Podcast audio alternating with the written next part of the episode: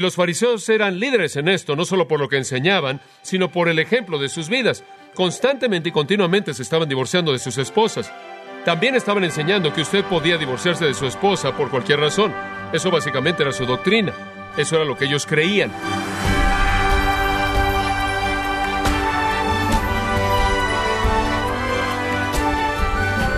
Queremos agradecerle su compañía en gracia a vosotros con el pastor John MacArthur. Un estudio señala que Estados Unidos tiene la sexta tasa de divorcio más alta del mundo, llegando casi a 50% de divorcios en el año 2020. Pero, ¿qué dice la Biblia respecto al divorcio? ¿Permite acaso la Biblia el divorcio o lo prohíbe? ¿Qué se sabe sobre el tema del divorcio? Bueno, el día de hoy, el pastor John MacArthur, en la voz del pastor Luis Contreras, da inicio al estudio titulado El dilema del divorcio, en gracia a vosotros. Tome su Biblia si es tan amable y acompáñeme a Mateo 19, versículos 1 al 12. En esta sección en particular del Evangelio de Mateo, tenemos la enseñanza del Señor Jesucristo acerca del tema del divorcio. Y podría haber pocos temas tan pertinentes para nuestra propia época como este. Realmente me sorprende, realmente me sorprende, francamente, porque hay tanta discrepancia, porque no creo que la Biblia es confusa. Creo que la Biblia es muy clara acerca de lo que dice del divorcio y las segundas nupcias. Es tan clara como puede ser.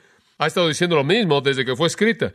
Creo que el problema no es que la Biblia es vaga, sino que la manera de pensar es vaga. Van a la Biblia con ciertas preconcepciones, prejuicios. Por ejemplo, tiene algunas personas que ven la tasa de divorcio y dicen tenemos que detener el divorcio, y entonces para detener el divorcio simplemente tenemos que inventar una doctrina que dice no hay divorcio en ningún momento para nadie por ninguna razón. Y entonces tenemos a personas que están haciendo eso y están promoviendo el hecho de que no hay divorcio para nadie, para siempre, por ninguna razón en absoluto y no hay segundas nupcias en ningún momento para nada ni por nada. Eso se oye como algo muy bueno. De hecho, me encantaría creer esa doctrina porque terminaría con muchos problemas. Podríamos decir, el divorcio está mal y se acabó. Por lo tanto, no hay segundas nupcias y no tendremos que aconsejar a la gente. Será muy agradable que fuera así de claro, pero usted no puede ver el problema en el mundo y decir, para detener el problema, vamos a tomar el estándar de la Biblia y vamos a elevarlo. Eso no es correcto. Pero por otro lado, tiene a personas que ven al mundo y dicen, ve el problema, tenemos que ministrarle a estas personas, tenemos que cuidar de esas personas, tenemos que amar a esas personas, tenemos que aceptar a estas personas, y entonces vamos a rebajar el estándar para acomodar a todo el mundo, para que no presionemos a nadie de manera indebida, y básicamente queremos que todos estén felices, y simplemente les vamos a decir que hagan su mejor esfuerzo y el Señor les va a perdonar. Entonces, por un lado, hay personas que quieren elevar el estándar, por otro lado, tienes a personas que quieren rebajar el estándar, y lo que debemos hacer es regresar y ver lo que Jesús dijo y qué es lo que Dios dice en las páginas de las Escrituras, y vamos a hacer eso en los versículos 1 al 12. Vamos a comenzar en los primeros dos versículos y veamos el contexto para la enseñanza del Señor. Versículo 1. Aconteció que cuando Jesús terminó estas palabras, se alejó de Galilea y fue a las regiones de Judea al otro lado del Jordán, y le siguieron grandes multitudes y lo sanó allí. Ahora, conforme él avanza con esta multitud y las sanidades, llegamos al versículo 3 y esto nos lleva al tema. Entonces vinieron a él los fariseos. Vamos a detenernos ahí por un momento. Sus pasos fueron seguidos por los fariseos, no lo dejaron solo, eran sus archenemigos, continuamente estaban tramando planes para quitarle la vida y desacreditarlo. Los fariseos eran la institución religiosa y estaban siendo atacados debido a la verdad que Jesús estaba predicando, lo odiaban, lo menospreciaban, querían hacer lo que pudieran hacer para eliminarlos. Y entonces al llegar al versículo 3 nos encontramos con los fariseos. Y llegamos al primer punto de nuestro bosquejo conforme estudiamos este pasaje, y lo vamos a llamar el ataque. Versículo 3. Entonces vinieron a él los fariseos tentándole. Obviamente querían que él reprobara la prueba. Ellos querían llevarlo a una prueba que no podía él pasar. Tenían dos cosas en mente. Querían desacreditarlo con el pueblo para que él perdiera popularidad y en segundo lugar, querían destruirlo. Esta no es una pregunta a la ligera. Esto no es algo que a algún fariseo se le ocurrió sin pensarlo. Esta es una pregunta bien pensada, calculada, estudiada, y vienen a probarlo, a desacreditarlo, y para llevarlo a la destrucción, y le dicen, versículo 3, es lícito, y están hablando de la ley divina, ¿Es lícito al hombre repudiar a su mujer por cualquier causa? Esa es la pregunta. Ahora, superficialmente parece una pregunta más bien inocente, pero han pensado esto. Es una pregunta inteligente, es una pregunta siniestra, es una pregunta astuta que busca atacar a Jesucristo, desacreditarlo en primer lugar y en segundo lugar destruirlo. Ahora, permítame decirle por qué. En primer lugar, permítame decirle cómo intentaban desacreditarlo. El divorcio era un asunto muy volátil entre los judíos. Era una situación muy, muy importante. Todo el mundo sabía de esto y el divorcio era muy, muy común. Las mujeres eran tratadas como si no tuvieran derechos en absoluto. Y los fariseos eran líderes en esto, no solo por lo que enseñaban, sino por el ejemplo de sus vidas. Constantemente y continuamente se estaban divorciando de sus esposas. También estaban enseñando que usted podía divorciarse de su esposa por cualquier razón. Eso básicamente era su doctrina. Eso era lo que ellos creían. La mayoría de ellos pudieron haber algunos que se aferraban a una postura más fuerte, pero la mayoría de ellos, el consenso de ellos, y por cierto, la doctrina más popular de todo el pueblo era que usted podía divorciarse de su esposa por cualquier razón. Es especialmente una doctrina popular entre la gente que quiere divorciarse.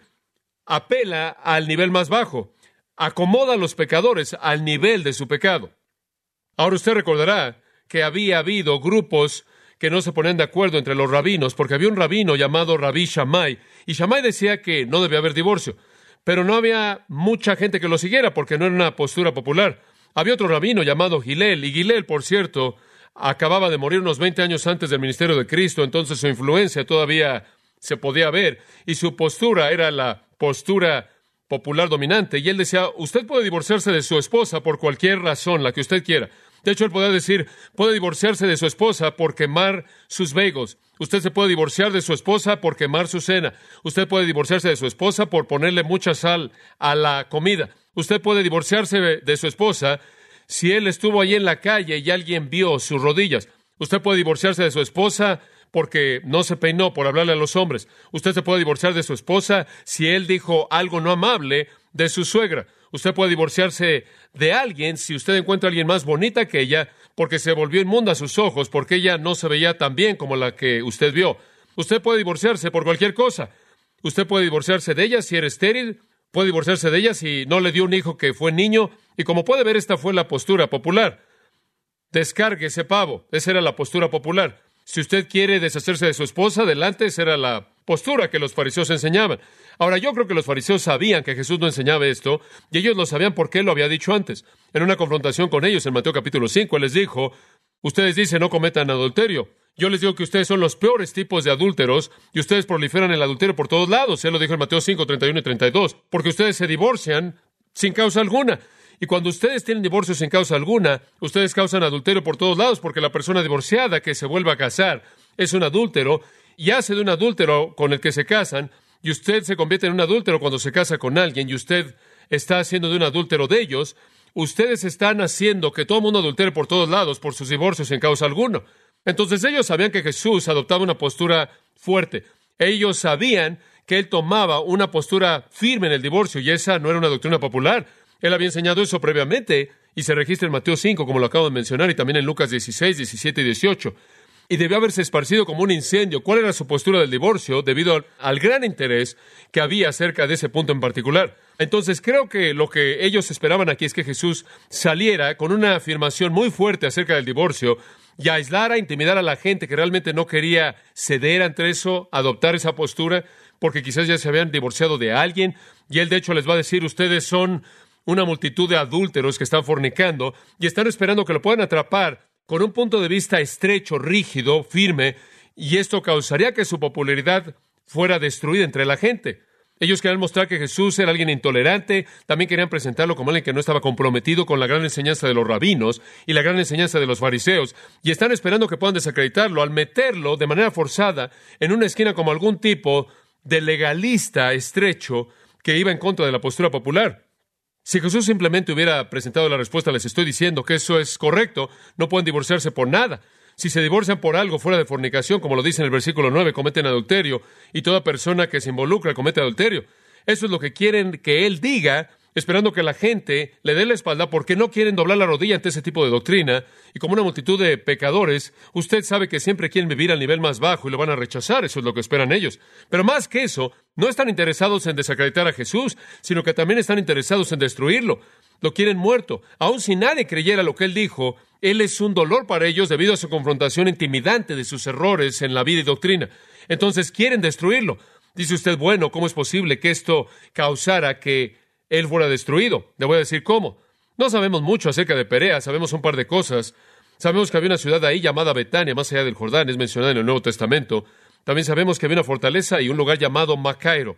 Y Macairo tenía ahí una prisión. Y Herodes Antipas tenía un lugar ahí, creo que un hogar de verano. Y él también tenía una prisión en donde él mantenía a los prisioneros. Uno de los prisioneros que él mantuvo ahí era un hombre muy famoso llamado Juan el Bautista. Y Juan el Bautista era un prisionero. Y él era mantenido ahí en el palacio de Macairo, en el área de Perea. Dice usted, ¿es importante? Sí lo es. Le voy a demostrar por qué. Regresa al capítulo 14 de Mateo y usted va a recordar esto. Va a recordar tan pronto como lo vea. Y es muy interesante que en el versículo 3 Herodes, Herodes Antipas, quien gobernaba esa área, había capturado a Juan, lo había llevado prisionero, lo había colocado en la prisión. ¿Por qué? Debido a Herodías, la esposa de su hermano Felipe. Esta es una afirmación muy importante. ¿Sabe usted quién era Herodías? Herodías era la esposa de Herodes Antipas. Dice usted, ¿por qué la Biblia dice la esposa de su hermano Felipe? Porque ella solía ser la esposa de su hermano Felipe antes de que él la sedujo y se la robó. Pero Dios en su palabra no reconoce las uniones adúlteras y las llama matrimonio. ¿Entiende eso? Cuando dice en la Biblia que Herodías era la esposa de su hermano Felipe, está diciendo que a los ojos de Dios así debería ser todavía. Lo que había sucedido era que Herodes Antipas había seducido a la propia esposa de su hermano, se la había quitado y después se había casado con ella. No solo era ella la esposa de su propio hermano, sino que era su pariente de sangre. Entonces no solo era adúltero, sino que era incesto. Entonces él estaba en una unión incestuosa, adúltera, la cual la palabra de Dios no reconocía. Y dice quién era ella. Ella es la esposa de su hermano Felipe. No reconoce la unión adúltera con Herodes. Dice usted, bueno, ¿qué tiene que ver con Jesús hablando del divorcio? Observe el siguiente versículo. Porque Juan le había dicho, no te es lícito tenerla. ¿Quieres saber por qué Juan fue colocado en la cárcel? Él fue colocado en la cárcel porque él habló acerca de la ley de Dios del divorcio. ¿Se da cuenta? Y esa es la razón por la que él fue encarcelado y en últimas le costó la cabeza porque él había confrontado a ese hombre malo con esa mujer en adulterio, Herodías. Él los había confrontado acerca del hecho de que no era lícito ante Dios hacer lo que habían hecho y él lo decapitó. Ahora, si a Juan el Bautista le costó la vida creer eso y confrontar a Herodes con esto, quizás si Jesús terminaba con la misma postura, a él también lo habría decapitado. ¿Entiende el punto? Entonces yo creo que están llevando a Jesús al mismo punto en donde él habría pronunciado públicamente que el monarca que estaba reinando en esa área era un adúltero fornicario y por lo tanto habría colocado su vida en riesgo. Entonces esta no es una pregunta al aire. ¿Entiende ahora? Quieren desacreditarlo con el pueblo y quieren destruirlo. Es un ataque siniestro. Pero quiero que observe su respuesta. Simplemente lo asombra. Es tan profundo, tan astuto, y él los evade de una manera tan maravillosa. Esto es juego de niños para él. Él es Dios pero para nosotros es genio absoluto. Y esta es la respuesta, el ataque en el versículo 3 y la respuesta en los versículos 4 al 6. Él respondiendo les dijo, me encanta esto. ¿No habéis leído que el que los hizo al principio, varón y hembra los hizo? Y dijo, por esto el hombre dejará padre y madre y se unirá a su mujer y los dos serán una sola carne. Así que no son ya más dos, sino una sola carne. Por tanto, lo que Dios juntó, no lo separe el hombre. Jesús no respondió su pregunta inmediatamente desde su propio punto de vista. Él fue más allá de sí mismo más allá de sus tradiciones, más allá de los rabinos, más allá de las costumbres, él se remontó a Dios. Y él dice, permítanme citar a Dios. Y esto realmente le da perspectiva. Su argumento le está diciendo, no es conmigo. La palabra de Dios es el cimiento de este asunto. La palabra de Dios es el meollo. Regresemos a la palabra de Dios y me encanta su principio. Él dice, es tan sarcástico. Pasaban todo el tiempo leyendo la Biblia, interpretando la Biblia y de manera sarcástica. Él dice, ¿no habéis leído? ¿Sabe una cosa? Usted sabe que lo estaban leyendo y él cita Génesis 1.27, Génesis 2.24. ¿No habéis leído? Dice él. Y él simplemente señala su ignorancia total. Esa es una bofetada a su orgullo religioso. Se jactaban de conocer la ley. En lugar de afirmar eso, él los condena debido a su ignorancia total. Ustedes que son tan inteligentes, ustedes que dicen poseer y mantener la ley, interpretar la ley, ¿no han leído, inclusive desde el principio? Y después él procede a citar a Dios de Génesis. Y él les da cuatro razones por las que no es lícito divorciarse por cualquier causa. Vamos a oír qué dice Dios, dice él. Dejemos que Dios hable. Cuatro razones por las que no es lícito divorciarse. Razón número uno, un hombre fue creado para una mujer. ¿Escuchó eso? Un hombre fue creado para una mujer. Obsérvelo, versículo 4. Y él cita de Génesis 1, 27.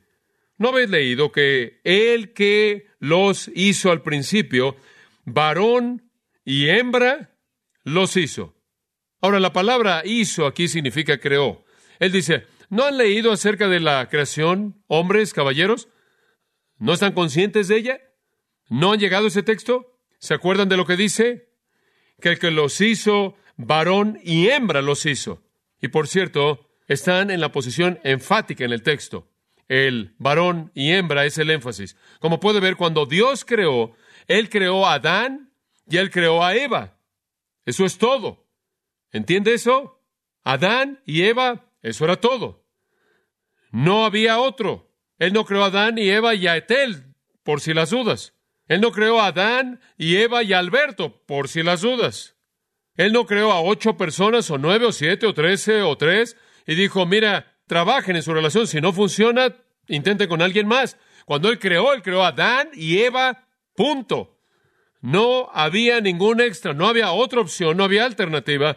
Y esa fue la intención divina en el principio. Un hombre, una mujer, plan divino sin opciones. Él no proveyó para la poligamia, Él no proveyó para el divorcio al hacer alguna persona extra. Parece un punto más bien obvio. No había nadie más que existiera. Como puede ver, el divorcio para Adán y Eva no era aconsejable. ¿Entiende eso? Podría llegar a ser una situación muy solitaria en el huerto. No había una opción. Si se divorciaban, amigos míos, Génesis habría terminado en el capítulo 1 y con ello todo lo demás. No había otra opción. Y ese es el punto de lo que él está diciendo. Cuando Él los hizo, Él los hizo varón y hembra, y eso era todo. No un varón y dos mujeres, no cuatro personas que podían ver cuál funcionaba mejor, muy básico, muy elemental. Entonces, en el caso de Adán y Eva, el divorcio no solo estaba mal, sino que no era aconsejable, no solo eso, era imposible, era absolutamente imposible. No habían alternativas, no había dónde más ir, no podían ir a otro lugar, no podían hablar con nadie más, nada. Eso es lo que Dios quiso. Si no son dos, no es nada. Esta fue la creación que Dios quiso establecer. Una unión no opcional, indisoluble. ¿Entiende eso? Un hombre y una mujer creados de esa manera. Cuando Dios hizo eso, Él echó a andar como la historia humana debía ser. Un hombre y una mujer sin opciones, indisoluble. Y simplemente porque después vinieron otras personas, eso no cambió la intención original de Dios. ¿Entiende eso? No cambió nada. Y Dios nunca quiso que dos personas se casaran y estuvieran viendo a ver si les gustaba alguien más. Esa no fue una alternativa que Dios jamás quiso que hubiera. Y eso es obvio en virtud de su creación. Una segunda razón por la que el divorcio no se permite por ninguna razón es un vínculo fuerte. La primera es que su nombre fue creado para una mujer. El segundo es un vínculo fuerte. Cuando Dios se unió al hombre y a la mujer, Él realmente los unió. Dice en el versículo 5, por esto, esto es debido a la razón de esta unión entre un hombre y una mujer. Un hombre dejará a su padre y a su madre y se unirá a su mujer. Ahora él deja, él rompe la relación en el hogar y él se une a su mujer. Esto es Génesis 2.24. Ahora nos hemos movido del 1.27 al 2.24. Todavía estamos en la revelación inicial de las Escrituras, previas a la caída del hombre. El orden maravilloso divino de Dios. El propósito y plan perfectos de Dios es que debían dejar a sus padres y unirse. Y la palabra unirse es la palabra que queremos señalar. Básicamente significa tener un vínculo que no puede ser roto. Es una palabra que realmente se usa para pegamento. Significa estar pegado. Dice usted, estoy en ese contexto bíblico, he estado pegado con este hombre por 25 años. Bueno, lo siento, eso es exactamente lo que significa. Es estar pegado de manera feliz y no estar pegado de manera triste. Esa es la idea aquí. Pero usted está pegado, usted está aferrado. La idea es de pegamento, está unido. De hecho, hay una transición, no me puedo acordar cuál es. Estaba leyendo que inclusive cuando usa la palabra pegamento en Génesis 2 para referirse a esto, un hombre debe estar pegado a su esposa. También se encuentra inherente en la palabra otro pensamiento que llega a la médula un poco más y algunas veces se usa de perseguir algo de manera intensa. Y entonces usted tiene la idea de dos personas que están pegadas y es así porque están esforzándose por estar pegadas la una con la otra. Entonces tiene usted dos corazones que están totalmente comprometidos con buscarse el uno al otro en amor, pegados en un vínculo indisoluble, pegados en mente, pegados en voluntad, pegados en espíritu, pegados en emoción. Y creo yo que hay un remanente hermoso de esta intención de la creación original de Dios que se encuentra en el idioma judío. tienen una palabra para el matrimonio. Y la palabra para matrimonio que usaban en el hebreo, kidushin, es una palabra hermosa. Kidushin básicamente significa consagración o santificación. Consagrarse significa apartar algo para Dios. Santificarse significa lo mismo, apartar algo para Dios. Hablamos de estar consagrados a Dios o santificados o apartados a Dios, hechos santos. Esto es, pertenece solo a Dios. Cuando un judío decía que algo era Kidushin, querían decir que se volvía la posesión personal de Dios. Cualquier cosa que estaba totalmente rendida a Dios era Kidushin. Y esa es su palabra para matrimonio. Entonces, el matrimonio es una consagración de dos personas, la una a la otra. Es una consagración que dice, estoy totalmente separado, apartado de cualquier otra persona para ti. Estoy totalmente consagrado y entregado a ti. Es una unión entonces de dos personas cuya devoción total es la una a la otra, que se vuelve en la posesión personal de la otra persona. Esa es la razón por la que en 1 Corintios 7 dice que usted no se pertenece a sí mismo, usted le pertenece a su cónyuge. Y su cónyuge le pertenece a usted. Es un intercambio. Es un abandono total y completo de mí mismo a mi cónyuge. Eso es Kidushin. Y también veo inherente en la palabra judía la idea de que el matrimonio no es solo apartarse el uno al otro y consagrarse el uno al otro, sino que es apartarse y una consagración de esa unión a Dios. Y esa es la perspectiva más pura del matrimonio. Entonces, cuando hablan del matrimonio en el hebreo, hablan de compromiso total, de consagración total, de apartarse de manera total, de santificación total, en donde una persona se vuelve la posesión total y exclusiva de la otra persona, tanto como un sacrificio era traído por un judío al altar y era koidushin a Dios. Entonces me estoy ofreciendo a mí mismo de manera total, absoluta y rindiéndome de manera completa a mi cónyuge. Esa es la esencia del matrimonio, una unión indisoluble, sin opción, un vínculo fuerte, buscándose el uno al otro, un hombre y una mujer. Y hay una tercera razón por la que el matrimonio no puede ser roto, y eso es debido a una carne. Un hombre, una mujer, un vínculo fuerte, y en tercer lugar, una carne. Dice al final del versículo 5, y los dos serán una sola carne. Así que no son ya más dos, sino uno. Y el punto de la segunda declaración, ya no son más dos, es esta. Usted no puede dividir a uno. Uno es el número indivisible. Ya no son más dos, usted no puede separarlos. Se han vuelto uno y uno es indivisible. Usted no puede tener a media persona. Media persona es nada. Se han vuelto una persona en la unión del matrimonio. Es un número indivisible. Ahora dice usted, ¿qué significa es una persona?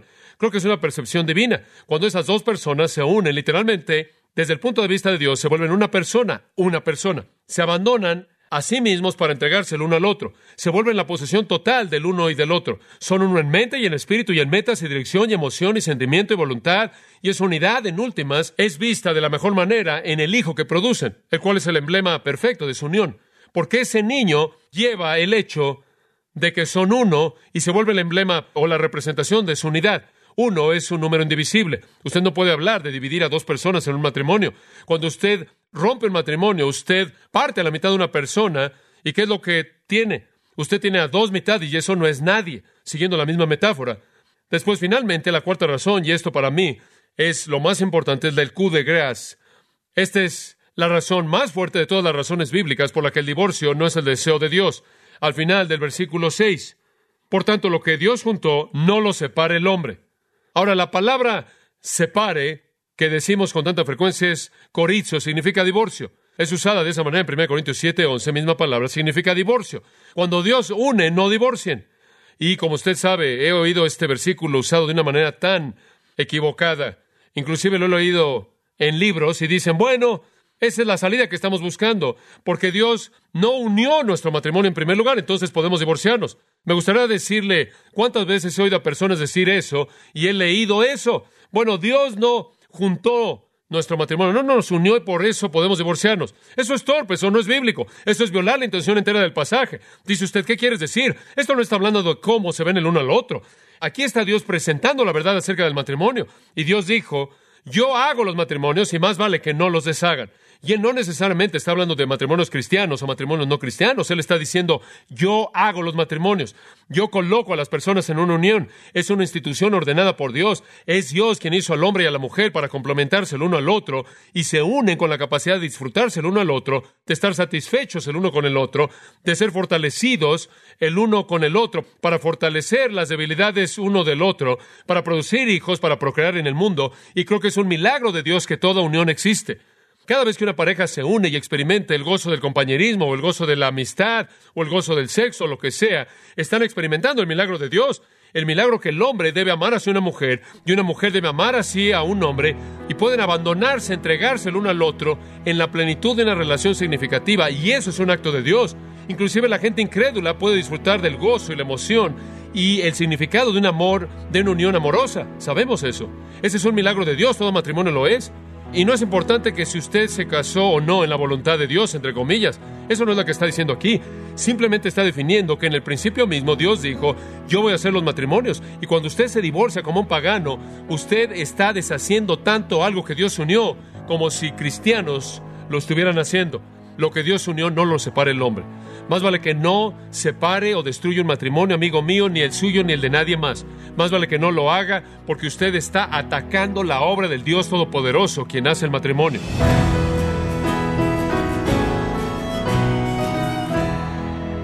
John MacArthur explicó que aun si unas parejas no son cristianos, su matrimonio es obra de Dios. Y el divorcio es una realidad que ha afectado a todos incluso algunos creyentes. Yo nos está ayudando a resolver lo que él llama el dilema del divorcio, sería que estamos dando inicio hoy, en gracia a vosotros. Estimado oyente, quiero recomendarle el libro El dilema del divorcio, en donde John MacArthur le ofrece consejo bíblico para entender el difícil y en ocasiones doloroso tema del divorcio, enseñando desde la palabra de Dios cómo llevar a cabo un compromiso en el matrimonio que sea permanente. Adquiéralo en la página de gracia.org o en su librería cristiana más cercana, recordándole que puede descargar todos los sermones de esta serie El Dilema del Divorcio, así como todos aquellos que he escuchado en días, semanas o meses anteriores animándole a leer artículos relevantes en nuestra sección de blogs, ambos en gracia.org. Si tiene alguna pregunta o desea conocer más de nuestro ministerio, como son todos los libros del pastor John MacArthur en español, o los sermones en CD que también usted puede adquirir, escríbanos y por favor mencione la estación de radio por medio de la cual usted nos escucha en gracia a vosotros. Es importante conocer no solo el país y ciudad de donde usted nos escucha, sino también la radio. Para quienes contactan nuestro ministerio por primera vez, pueden solicitar una copia del mensaje de promoción sin costo alguno, un mensaje por oyente únicamente. Si usted vive en los Estados Unidos o Puerto Rico, escríbanos a Gracia Vosotros, P.O. Box 4000, Panorama City, California 91412. O puede escribirnos a través del siguiente correo electrónico radio arroba gracia punto org. Le damos las gracias por su tiempo y sintonía en nombre del pastor John MacArthur y del personal y le comento que estamos orando para que Dios continúe extendiendo su gracia en usted mientras nos acompañe en la próxima edición para continuar desatando la verdad de Dios un versículo a la vez aquí en Gracia a vosotros.